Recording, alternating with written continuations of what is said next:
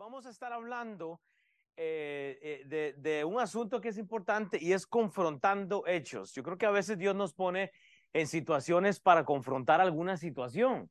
Y vamos a ver a Pedro y Juan y estos discípulos teniendo una oportunidad muy grande para eh, confrontar a algunas personas. Ellos ya estuvieron con Jesús, han pasado un buen tiempo en el instituto bíblico, diría yo, de Jesús, y ellos eh, ya han absorbido bastante eh, enseñanza, pero la pregunta es, ¿y ahora qué?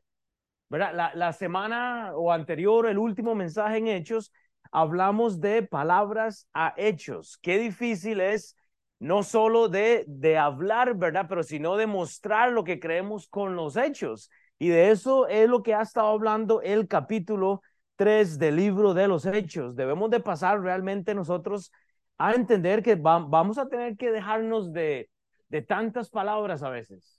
Y, y, de amén, amén, y gloria a Dios, y es movernos más a lo que son los hechos, porque eventualmente vas a tener que confrontar algún asunto de doctrina, vas a tener que compartir el evangelio, y si ese argumento que tú no tienes no sirve para confrontar a alguien con Cristo, ok, pero no estoy hablando de confrontar a alguien con algo personal, sino en Cristo. Entonces va a ser necesario de palabras a hechos.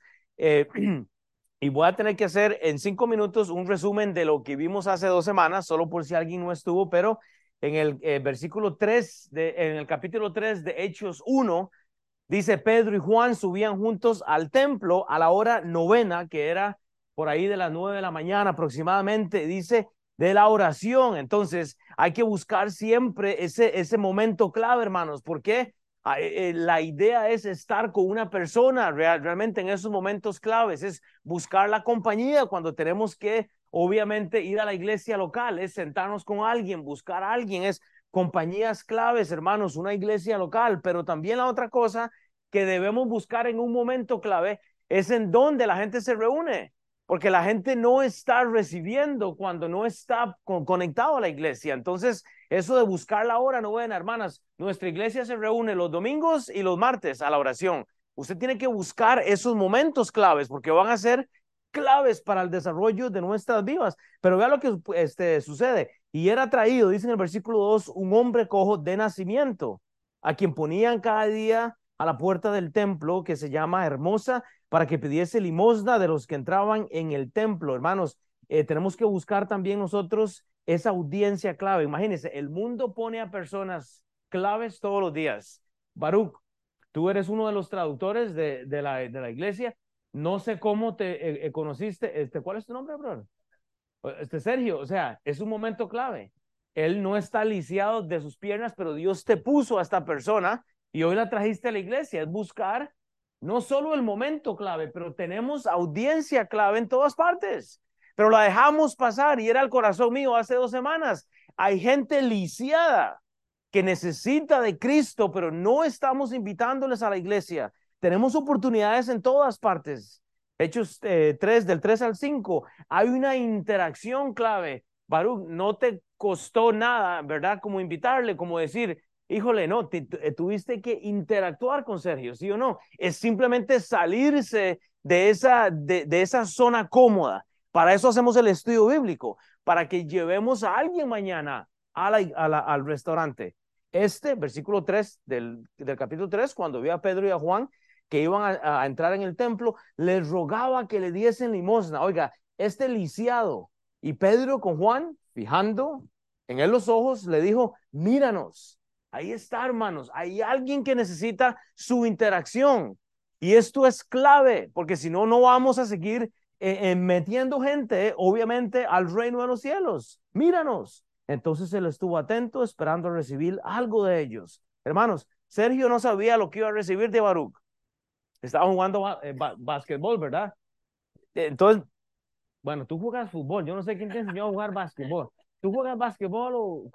Ah, este, los, los, los, hispanos somos muy chaparros, ¿verdad? Como dicen, que jugar básquetbol. Estamos en el fútbol. Pero entonces, o sea, e, e, es lo que sucede. O sea, es una interacción clave, lleva a que alguien sea sano, pero vea lo que pasa en el versículo 6 al 8. Mas Pedro dijo, no tengo plata ni oro, pero lo que tengo te lo doy en el nombre de Jesucristo de Nazaret, mucho hablamos nosotros en el nombre de nosotros. Pero cuando usted salga en el nombre del Señor Jesucristo, cuando usted reprenda esa depresión, cuando usted reprenda esas cosas que circulan en su mente, cuando usted presente a alguien, hey, en el nombre de Cristo, o sea, usted oró antes de hacer el trabajo de evangelismo, levántate y anda, hermanos, va a haber fruto. Pero a veces vamos a evangelizar con el corazón amargado por la gente que Cristo murió. Entonces no hay fruto en esto. Y tomándole por la mano derecha, le levantó. Al momento se le afirmaron los pies, tobillos, y saltando se puso en pie y anduvo y entró con ellos en el templo, andando y saltando y alabando a Dios, hermanos. ¿Sabe qué es el problema? ¿Sabe qué es el problema? Cuando, cuando, cuando usted lee esto, hermanos, que Pedro y Juan no están impresionados con el templo.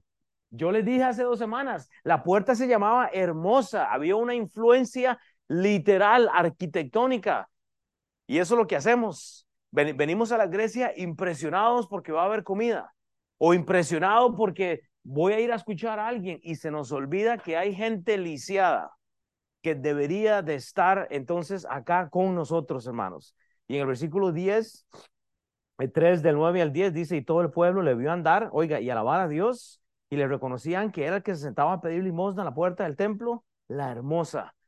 Hermanos, ¿cuánto estamos impresionados con la arquitectura, con, la, con las apariencias. Y esto de, de, la hermosura de lo que vemos es lo que nos aleja de compartir el Evangelio, hermanos. Y le reconocían, hermanos, y se llenaron de asombro y espanto por lo que sucedió. Hermanos, lo que aprendimos hace dos semanas, el momento clave, hermanos, busquemos el momento clave, nos lleva a la audiencia, a la interacción clave para una sanación y que pueda haber testimonio. Chava, cuando yo te conocí, no era salvo. Y después de, cinco años de reunirnos, de a partir del pan, de comer comida, nos invitábamos, llegamos un día que recibieron al Señor Jesucristo, pero pasó tiempo. Un momento, Carlos, tú tienes un testimonio, eh, eh, los ticos también, ¿verdad? Este, este Mari y este Yale, y cada quien aquí tiene un testimonio. Y necesitamos esto, hermanos, momentos claves. Entonces, hermanos, con este momento oremos para hablar de cómo confrontar hechos. Padre Dios, gracias porque tú eres santo. Padre, gracias porque confrontamos hechos con la Biblia, no con argumentos, no, no peleamos, sino nos movemos didácticamente como lo hizo Pablo, como lo hizo Pedro. Padre, nos movemos como hijos de Dios representando la luz que hay de, eh, de ti en nosotros. Si es que somos salvos, Padre. Si el día de hoy hay alguien que no es salvo, Dios, yo te pido que tú pues los confrontes, Señor, y que hoy sea el día de la salvación, Padre. En el nombre de Cristo Jesús, amén.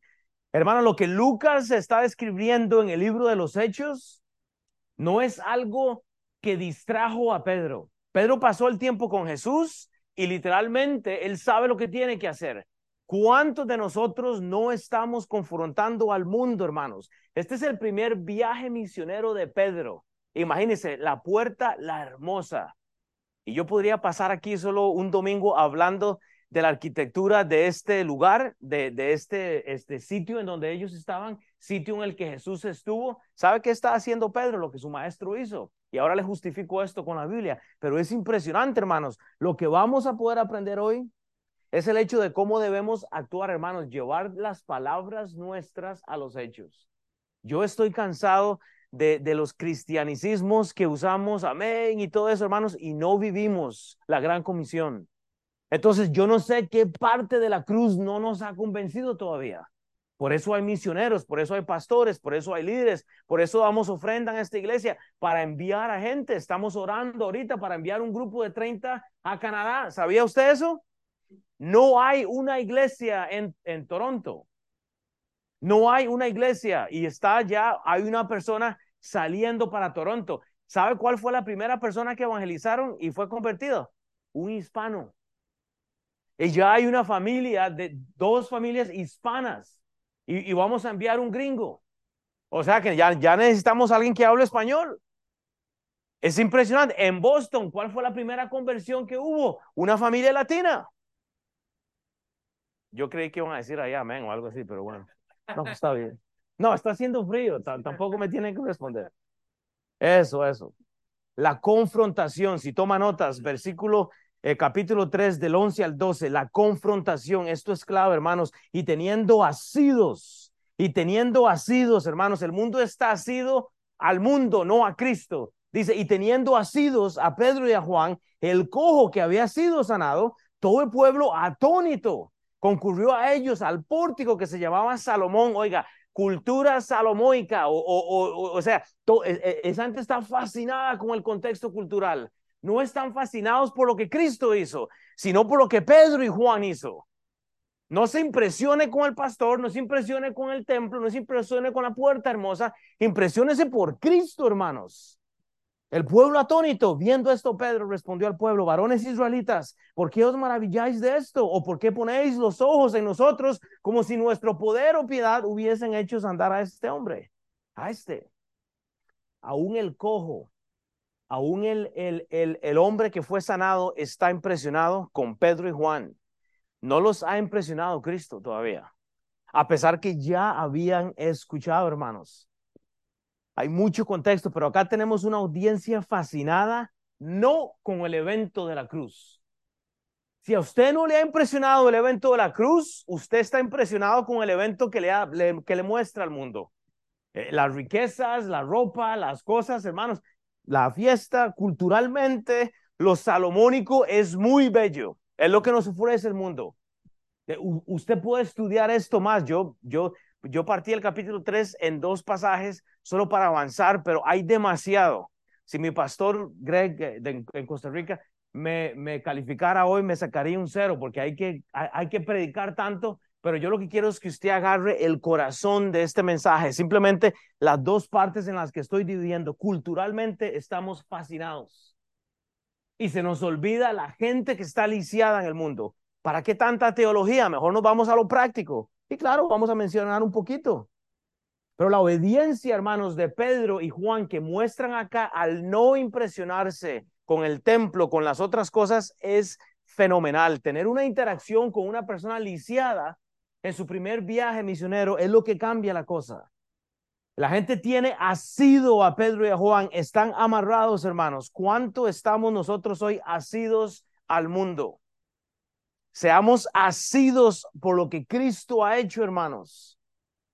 Pero parte de hecho, hermanos, Pedro ya, ya sabía cómo confrontar las situaciones que estaban pasando. Pedro ya había predicado el Evangelio, ya había una inversión. Usted ha sido expuesto al Evangelio.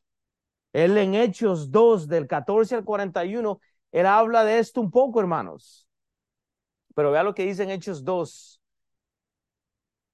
Hermano, lo que Pedro y Juan estaban haciendo era algo estratégico y era algo necesario. Varones israelitas, dicen Hechos 2 del 22 al 25, oíd estas palabras. Pedro ya había predicado lo que está diciendo ahorita en el capítulo 3. Era la segunda vez que Pedro está confrontando una situación bíblicamente. Me fascina porque el pastor Sam siempre dice, seamos bíblicos seamos bíblicos y no sistemáticos, no, no, no pensemos en lo que no hay. Pedro ya había predicado estas palabras. En Hechos 2, él da este mensaje. Vea este discurso, hermanos. Oír estas palabras, Jesús Nazareno, varón aprobado por Dios entre vosotros, con las maravillas, prodigios y señales que Dios hizo entre vosotros por medio de él, como vosotros mismos sabéis, a este, a Jesús, entregado por el determinado consejo y anticipado conocimiento de Dios, prendisteis y matasteis por medio de inicuos, crucificándole judíos. O sea, él confronta la situación bíblicamente. Ahora hay pastores que están comprometiendo el evangelio por la tradición cultural y no pueden reprender a la iglesia porque la gente se molesta. ¿Viste? Es que el pastor está hablando de nosotros. no, no, es que lo que dice la Biblia, hermanos.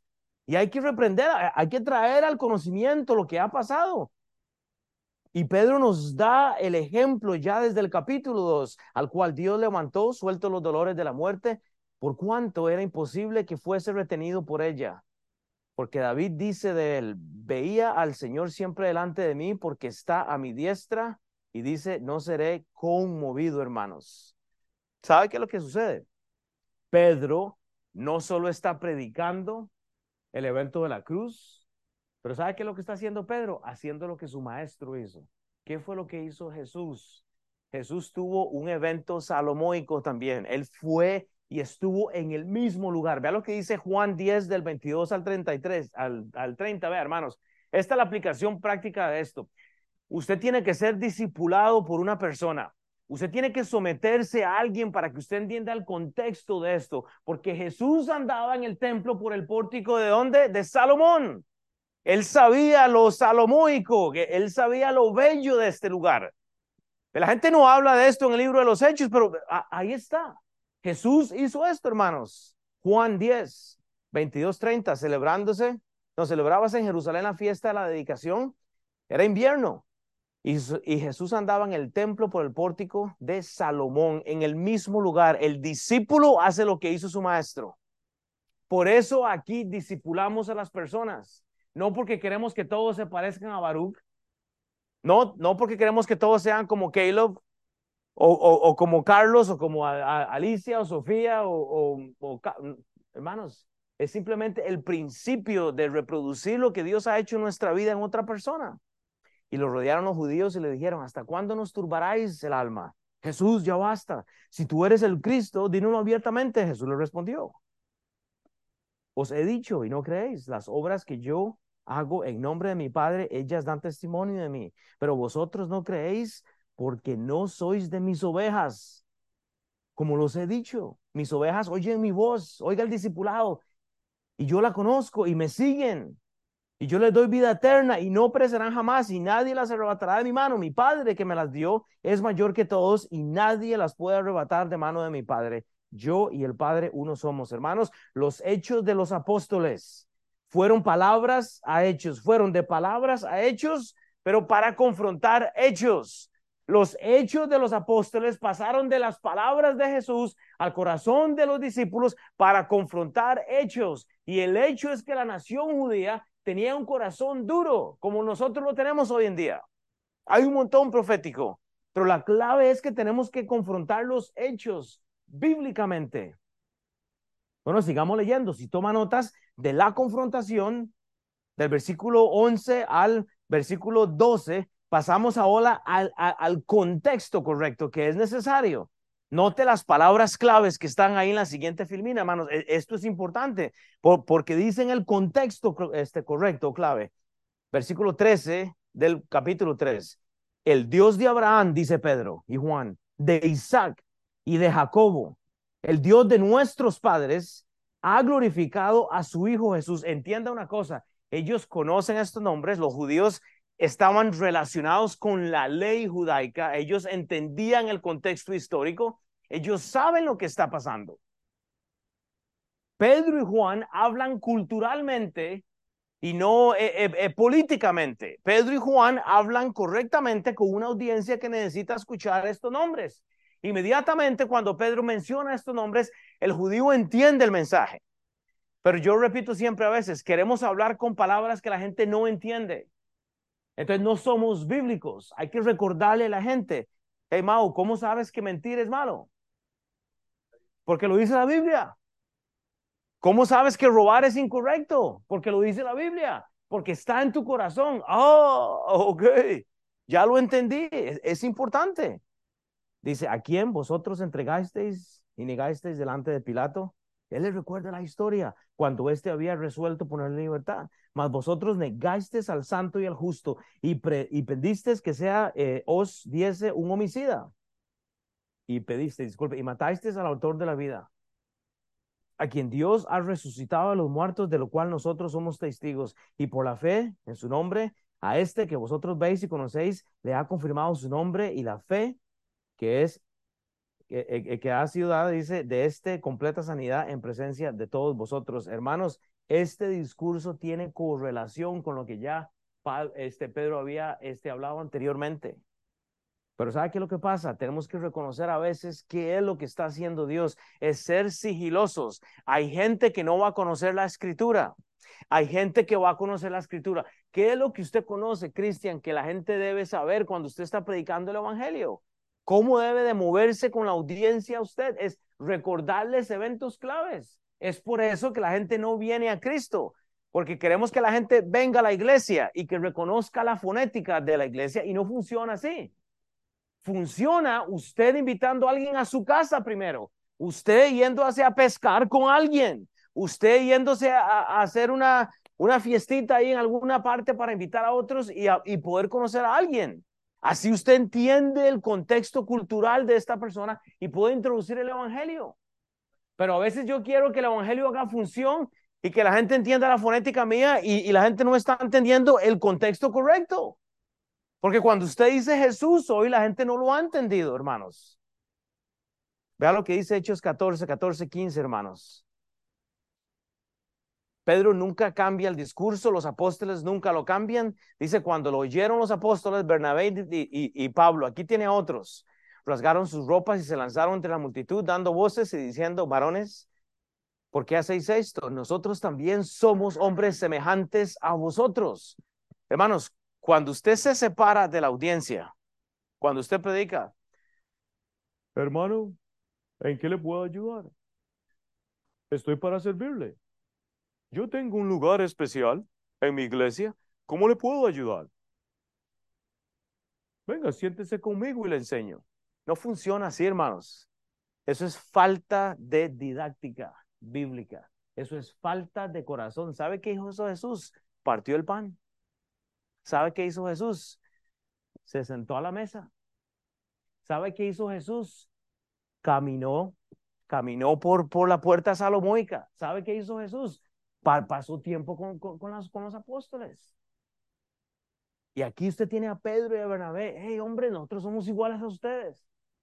Pero cuando el predicador o el que está compartiendo o la persona hace una división entre la audiencia y lo que dice la Biblia, y hermanos, usted se está metiendo maldición a usted mismo porque es una lástima. Yo no tengo el derecho ni siquiera a hablarle a ustedes, hermanos. No cambiemos el, el, el, el, corazón de la Biblia, hermanos, porque no funciona así. Es triste cómo perdemos la audiencia por actos nefastos de, de, de, lingüística nuestra. No entender que, que, hay gente que no conoce la, la, la, las palabras bíblicas, hermanos, nos va a alejar de lo que Dios murió, de, por, por cuál Cristo murió. Hermanos, eh, no, no fuimos salvos porque alguien nos enseñó la teología 101. Fuimos salvos porque alguien presentó a Cristo con el testimonio. Los hechos de los apóstoles fueron de palabras a hechos. ¿Cuáles hechos? Ser como todos. Hey, yo soy igual a usted. Yo soy igual a usted. Pero confrontando los hechos, hay cosas que no podemos dejar pasar. Colosenses 3, del 12 al 15, hermanos, confrontemos los hechos.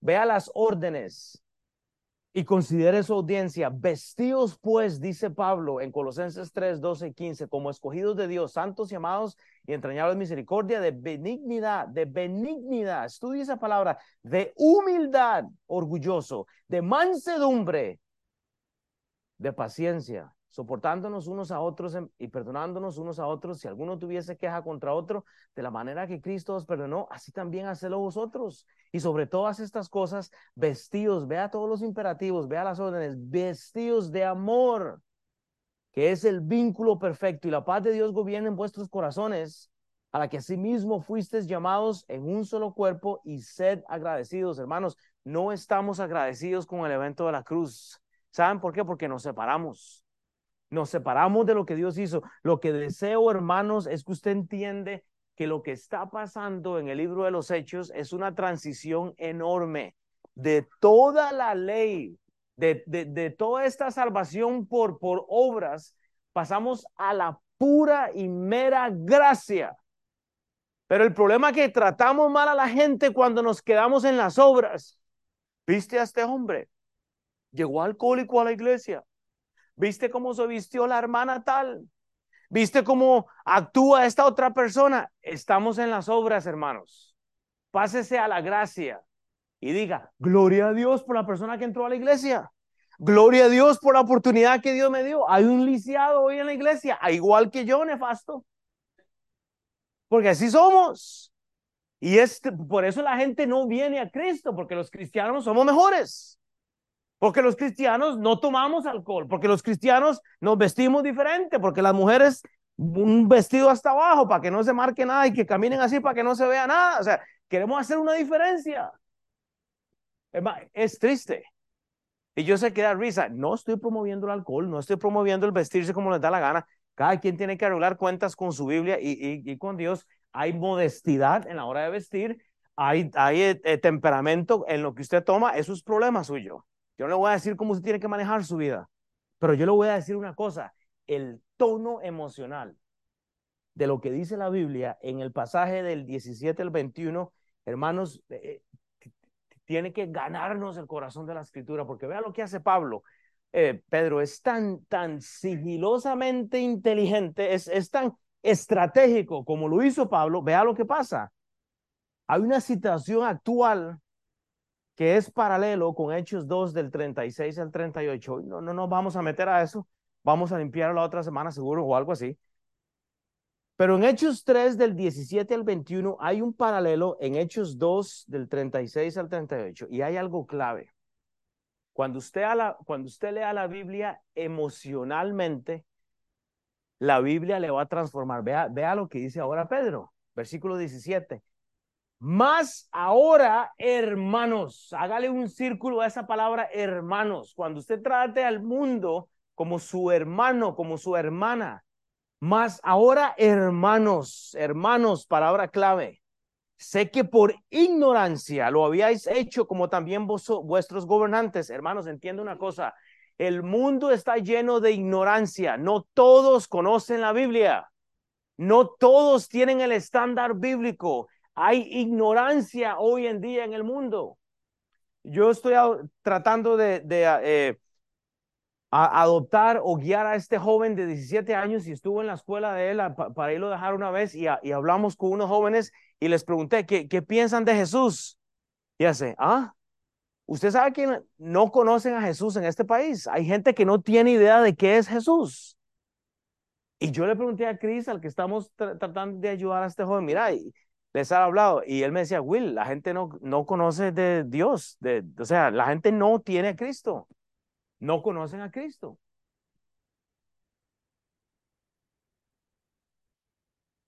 Hay una situación interesante y es que queremos nosotros ser eh, de una manera, uso esa palabra nefasta, porque nos olvidamos que el mundo de hoy es ignorante y no porque quieren.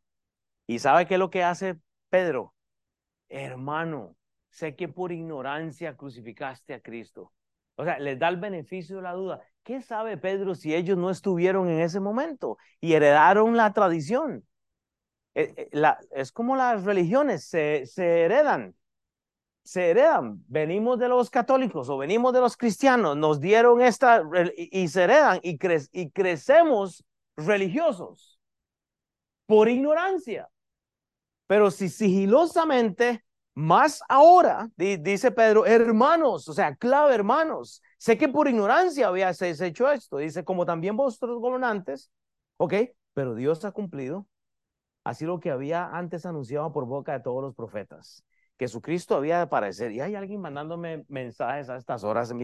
que es esta no, no saben que el pastor predica a las 10:30. Estos jóvenes me están mandando un montón de mensajes. Yo, ¿qué está pasando aquí? Me quito el reloj.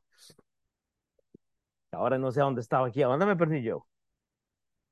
Voy por el 19. Así que, o sea, tome en cuenta lo que acabo de decir. Arrepentíos y convertidos para que sean borrados vuestros pecados, para que vengan a la presencia del Señor. Dice tiempos de refrigerio. Ya metemos algo profético futuro, fruto judío, dice, y él envía a Jesucristo que os fue antes anunciado, a quien de cierto es necesario que en el cielo reciba hasta los tiempos de la restauración de todas las cosas de que habló Dios por boca de sus santos profetas, que ha sido desde el tiempo antiguo. Repito, este pasaje es un pasaje paralelo a Hechos capítulo 2 del 36 al 38 que se menciona el bautismo y la salvación, el arrepentimiento. Voy a justificar esto en un momento. Lo que yo quiero que usted entienda es esto. Pedro los lleva de la ley a la gracia en su estudio bíblico. Lo que Pedro está haciendo es recordándole la ley. ¿Qué, es lo que dice la ley? Que por ignorancia lo habían hecho, hermanos. ¿Sabe por qué? Porque no leemos el libro de Levíticos. porque no leemos, porque no conocemos la Biblia, porque no somos bíblicos. Ay, pastor, pero ¿qué está diciendo? Pues que el judío culturalmente reconocía la ley. Él lo lleva de ley a gracia. ¿Por qué? Porque en la ley hablaba de la ignorancia. Hay gente que ignora la gracia. Hay gente que sabe la ley. Pastor, no entiendo qué está diciendo. Leamos qué dice la Biblia. Números 15. Números 15 del 22. Oiga, esta referencia es brutal, es, genial. Usted tiene que apuntarla. Números 15, 22 al 29 y estudia esto. Pero ahí en la ley antigua dice, y cuando erréis, o sea, cuando seas un ignorante y no hicieres todos estos mandamientos que Jehová ha dicho a Moisés, todas las cosas que Jehová os ha mandado por medio de Moisés desde el día que Jehová lo mandó y en adelante de vuestras edades, si el pecado fue hecho por hierro con ignorancia de la congregación, ¿cuál es la congregación? Hasta los gobernantes. Ellos, oh, ellos entendían esta fonética. Toda la congregación ofrecerá un novillo por holocausto en olor grato a Jehová por su ofrenda, su violación, conforme a la ley, un macho cabrío en expresión, y etcétera, etcétera. Usted puede seguir leyendo esto. El judío entendía esta fonética. Ellos sabían que esta escritura les pertenecía a bueno, o sea, o sea, pastor, he estado en ignorancia. Sí, pero ahora está Cristo. Ah, no me diga, porque yo estaba viviendo bajo la ley. ¿Por qué? Porque cuando había ignorancia, ellos podían matar un cabrito. Ellos entendían esto. Hay gente hoy en día que dice que cuando mueran, Dios va a poner todo una balanza, las cosas malas están a la izquierda y si se empieza a ir aquí, yo le doy plata a la iglesia y se empieza a mejorar y si le traigo la manzana al pastor, entonces ya, se libera más y si le compro unos zapatos nuevos al pastor, imagínense, ya va más gracia. Y o sea, y si le doy al carro a la iglesia y al apóstol y al profeta y si el, y si el apóstol... Em, y, y, entonces yo soy buena persona. Y se balanza, ¿verdad? Todo. No funciona así, hermanos. Hoy en día hay gente ignorando que estamos en el periodo de la gracia. El judío estaba viviendo todavía en esta ley, matando cabritos y, haciendo las traducciones. Ese es el punto, hermanos. Vea lo que dice Hechos 2, del 36 al 38, porque hay que dividir esto. Solo voy a mencionar algo para introducir esto para la próxima semana. Hechos 2, 36 al 38. Pablo había hablado del arrepentimiento para salvación anteriormente y del bautismo. Sepa pues, ya habíamos eh, pasado por este capítulo anteriormente, no así este pasaje, pero dice, sepa pues ciertísimamente toda la casa de Israel que este Jesús a quien vosotros crucificasteis, Dios le ha hecho Señor y Cristo. Al oír esto, se compusieron el corazón y dijeron a Pedro y a los otros apóstoles, varones hermanos, ¿qué haremos? Y vea lo que dice Pedrito.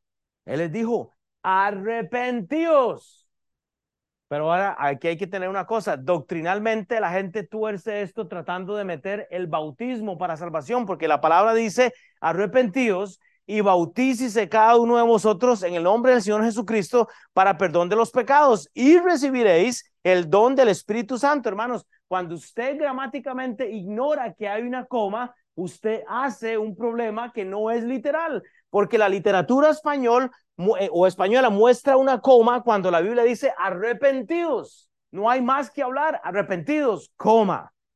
La coma significa pausa. No significa que el arrepentimiento y el bautismo me dan la salvación. En esta iglesia doctrinalmente creemos que la salvación es por gracia sola. Yo enseño la Biblia literal, arrepentimientos, coma. No hay que, eh, ah, pues es que hay que bautizarse para ser salvo. No, este contexto, usted tiene que acordarse de esto, en este contexto, Pablo está, Pedro está sometiendo la estructura para los primeros cristianos, porque si usted lee lo que sigue acá, que fue lo que predicó Cristian, habla de los primeros cristianos. ¿Sabe qué está estableciendo Pedro? Discípulos. El verdadero discípulo es salvo, se arrepiente para la salvación primero. ¿Y, y, y qué hizo Pablo? Se bautizó. Lo que Pedro hace es establecer el verdadero discipulado. En contraste, solo en contraste, volvemos entonces a Hechos 3:19. Así que, o sea, así que estamos en Hechos capítulo 3. Lo que acabo de leer es Hechos 2. En Hechos 2 dice que arrepentirse y bautizarse, pero hay una coma enorme, hay una coma así grandecita. Entonces, así que significa considera el contexto. Arrepentidos y convertidos. Ahí está la coma. La gramática tiene sentido bíblicamente. Lo que Pedro está haciendo en Hechos 19 es hablar del evangelio. Lo que hizo en Hechos capítulo 2 es esta simiente para el discípulo de Cristo, es arrepentirse, bautizarse y ser un discípulo de Cristo. Los primeros cristianos, para que sean borrados vuestros pecados. Esto define el Evangelio, para que vengan de la presencia del Señor a tiempos de refrigerio. Va a haber refrigerio para el judío. El arrepentimiento y el bautismo son dos cosas diferentes y se tratan diferente. Usted es salvo. Y si el sacrificio de la cruz le convenció, usted se bautiza. Porque usted pasa a ser discípulo. Y no hay que hacer mucho. De estos pasajes se sacan doctrinas y teologías y enredos y yo digo, prediquémoslo literal. Yo nada más veo dos, dos comas que nos marcan con el contexto lo que Pedro está haciendo. Pedro nunca está diciendo que hay que bautizarse para tener, para tener esta salvación. Hermanos, cuando leemos la Biblia debemos de leerlo con ojos nacionales. Y, y, y, cuando digo ojos nacionales, hermanos, es que Pedro habla de la nación de Israel en un contexto diferente y lo que el libro de Hechos habla es una transición de naciones, es una unión por la sangre de Cristo, de la cual si usted no ha sido salvo, hermanos, usted va a tener que darle cuentas a Dios. Así de simple, hermanos. La mayoría de personas se complican mucho en el libro de los hechos, hermanos, no es necesario. La cosa es que vamos a hacer de las palabras a los hechos para confrontar los hechos. ¿Qué es lo que vamos a hacer? Si usted ya, ya tiene a Cristo, ¿qué es lo que vamos a hacer? Primera de Corintios 2 del 7 al 8. Más hablamos de sabiduría de Dios en misterio, la sabiduría oculta, la cual Dios predestinó antes de los siglos para nuestra gloria, a la que ninguno de los príncipes de este siglo conoció, incluyendo a estos judíos que habían crucificado a Cristo. Porque si lo hubieran conocido, nunca habrían crucificado al Señor de su gloria. Repito, hay ignorancia en esta audiencia. Hay ignorancia y usted tiene que tratar a su audiencia por lo que son ignorantes. Entonces, cuando usted ve a la persona entrando a la iglesia con una vestimenta que usted está en no desacuerdo o acuerdo, no la juzgue. Hay ignorancia, presente, llévela de la ley a la gracia porque la gracia elimina toda la, vestimenta y todo lo que se toma y todo lo que se ingiere, porque lo que entra por aquí sale por abajito y va a la letrina. Ahí queda. Estamos enfocados en lo incorrecto. Para terminar, hermanos, Hechos 3, 22 al 26, hay una profecía anunciada, hermanos, y e hice un resumen eh, brutal del, del pasaje, porque yo quiero que usted entienda que tiene que confrontar a la gente, pero con el Evangelio. Podemos hablar de, de, predestinación, podemos hablar de bautismos, podemos hablar de, podemos hablar de lo, que usted quiera, pero eso no nos puede desviar de Cristo. Eso no nos puede desviar de Cristo, hermano, porque nunca vamos a estar de acuerdo con, con todo en todo. Vamos a, a ver puntos diferentes a veces. Pero cuando usted habla de Cristo correctamente, vamos a ganar al mundo, hermanos. Hay una profecía anunciada porque Moisés dijo a los padres, el Señor vuestro Dios os levantará profeta entre vosotros, hermanos, como a mí. Y él, no, a él oiréis en todas las cosas que os hablé, y toda alma que no oiga aquel profeta será arraigada del pueblo. Y todos los profetas, desde Samuel en adelante, ¿cuántos han hablado?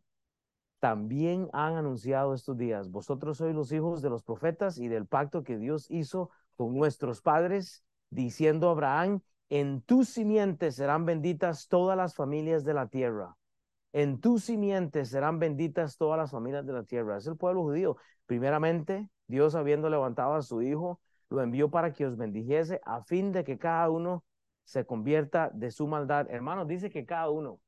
Obviamente hay un contexto judío y, no me voy a meter en todo esto porque tengo que reconocer también en dónde estamos hoy, pero ¿sabe lo que le quiero decir hoy esta mañana, hermanos? Lo que usted está viendo en las noticias hoy en día es lo que ya dice en la palabra de Dios. El pueblo judío sigue disperso.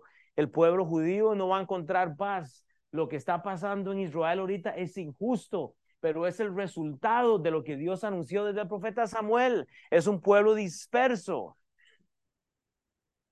Y tenemos que entender esto, es necesario. Pero ¿sabe qué es lo que pasa?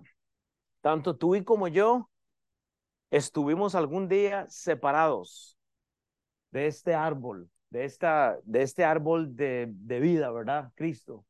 Cada uno ha estado separado antes de haber nacido. Usted no nació en Cristo. Usted nació con una simiente pecaminosa. ¿Y sabe qué es lo que hizo Dios? Dios te injertó al árbol que es de Él, como lo hace, ahí escuché como, mm, eso significa bien, ¿verdad? ¿Qué es lo que sucede? Es lo que hizo con el pueblo de Israel. Es el, es el olivo, es esta rama que Él está injertando, hermanos, dispersos, pero ¿sabe qué va a hacer? El plan con el judío no ha terminado. Y a veces nos enojamos por lo que vemos en la noticia. Les repito, no estoy apoyando nada que está pasando allá en Gaza y con el pueblo de Israel. Hay que orar por el pueblo de Israel. Ya Irán anunció, le va a dar guerra a Israel. Hermanos, esto se va a hacer aquí en tres semanas, cuatro semanas. Esta economía en este país va a cambiar. Usted no sabe, o sea, si no lee la Biblia, ah, ya viene. O sea, estamos aquí. Ah, si tiene ahorros, meta sus ahorros debajo del colchón, porque esto, esto va a cambiar aquí bastante. Ah, pastor, es que yo escucho eso desde que tenía cinco años. Bueno, ya estamos más cerca. Ya estamos más cerca de ese evento. Y Jim como que quiere hablar, ¿verdad? Siempre tiene como, ya va a hablar Jim, hable, ¿verdad? Yo ya le he dicho, no, no, no quiere enseñar. Está de, de vacaciones eternas el Jim, ¿qué va? No, eh, Jim, no, él, él ya me dijo que quiere hablar de algo. Pero hermanos, los hechos de los apóstoles fueron de palabras a hechos para confrontar hechos. Ese es el tema de hoy. tenemos que entender que, que, hermanos, no podemos quedarnos más en palabras difíciles. Usted sabe cuánto ayuda ocupamos eh, aquí en seguridad, aquí en Quitan, aquí, hermanos. Hay gente que necesita escuchar más del Evangelio. Hermanos, ¿quién tiene que bautizarse hoy? ¿Quién tiene que bautizarse? ¿Quién, ¿Quién tiene que dejar ya ese temor? Yo sé que hay dos ticos ahí que están pensando, están ahí como que sí, no, sí. No tienen que bautizarse para la salvación, pero es necesario. un buen discípulo se echa al agua. Me voy a terminar con esto. Hechos 11, 22 al 28. Mira pues la bondad y la severidad de Dios. Oiga, vea el contraste, bondad y severidad de Dios. La severidad ciertamente para con los que cayeron. A ver, ¿quiénes cayeron? Desde los ángeles en Isaías 14 hasta usted y yo. Hermanos, yo ando con, con el, el, traserito, como quien dice en Costa Rica, cholladito, raspado. He caído, pero desde, desde arriba hasta abajo. Dígame quién no ha caído. Todos hemos caído. Pero Dios es bondadoso y es severo pero la bondad para contigo. Si permaneces en esa bondad, pues de otra manera tú también serás cortado. Aún ellos, y aún ellos, ¿quieren los judíos? Si no permanecieren en incredulidad, serán injertados. Pues poderoso es Dios para volver a injertar. ¿De quién está hablando? De los judíos.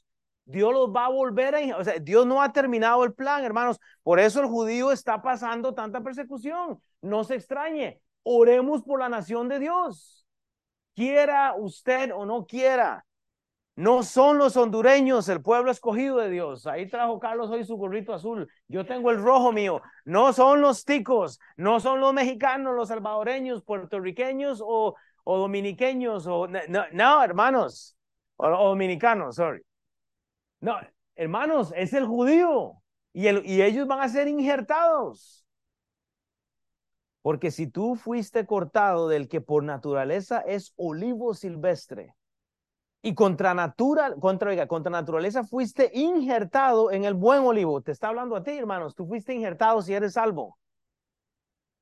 Entonces imagínense, ¿cuánto más estos judíos, cuántos más estos judíos que son las ramas naturales.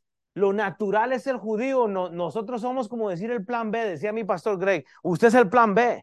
Esté agradecido, porque ahí está en el plan B. Dios no ha terminado con el judío, hermanos. Dios trae venganza. Al que maldigiere al judío, Dios le va a maldecir, hermanos. O sea, usted no se mete con esta nación. Dios va a hacer algo que, bueno, yo no creo que lo vamos a ver, creo que vamos a ser raptados para ese entonces, pero hermanos, Mauricio, ¿dónde quedé? Porque me perdí, brother. ¿Pusiste atención? Ok, estamos en el 25. Ahora, estaba probando nada más. Y, y, termino con esto que me queda un minuto, porque no quiero, hermanos, que ignores este misterio, para que no seáis arrogantes en cuanto a vosotros mismos que ha acontecido a Israel. Endurecimiento en parte hasta que haya entrado la plenitud de los gentiles, somos nosotros. Y luego, después de este momento, y luego todo Israel, ¿qué dice? Será salvo. Como está escrito, vendrá de Sión el libertador que apartará de Jacob la impiedad. Y este será mi pacto con ellos. ¿Quiénes? No los ticos, no los hondureños, los guatemalteños o los que sean, ¿no? Cuando yo quite sus pecados. Así que en cuanto al Evangelio, son enemigos por causa de vosotros, pero en cuanto a la elección judía, son amados por causa de los padres. Usted puede seguir leyendo. Entonces, hermanos, ¿qué aprendimos hoy? ¿Qué aprendimos hoy? Brincándome tal vez un montón. Lo que aprendimos es lo, es lo siguiente, hermanos. Es, está aquí la confrontación con el contexto correcto, hermanos, confronte con el contexto correcto nos lleva a una situación actual. Cuando usted confronta entendiendo el contexto judío, entendiendo el contexto actual en donde usted está hoy en día, usted va a poder entender la profecía que ha sido anunciada. Y sabe que es que el Señor Jesucristo viene y cada rodilla se va a doblar, quieran o no quieran. La confrontación con el contexto correcto nos lleva a la situación actual para entender la profecía anunciada. Hermanos, ¿cómo es que confrontamos al mundo? ¿Cómo es que confrontamos al mundo? Hermanos, ese va a ser su problema. Ese va a ser mi problema. Pero ¿sabe lo que tenemos que hacer? Ser bíblicos para confrontar al mundo con el, evangelio que es de Dios. Chava, si puede cerrar.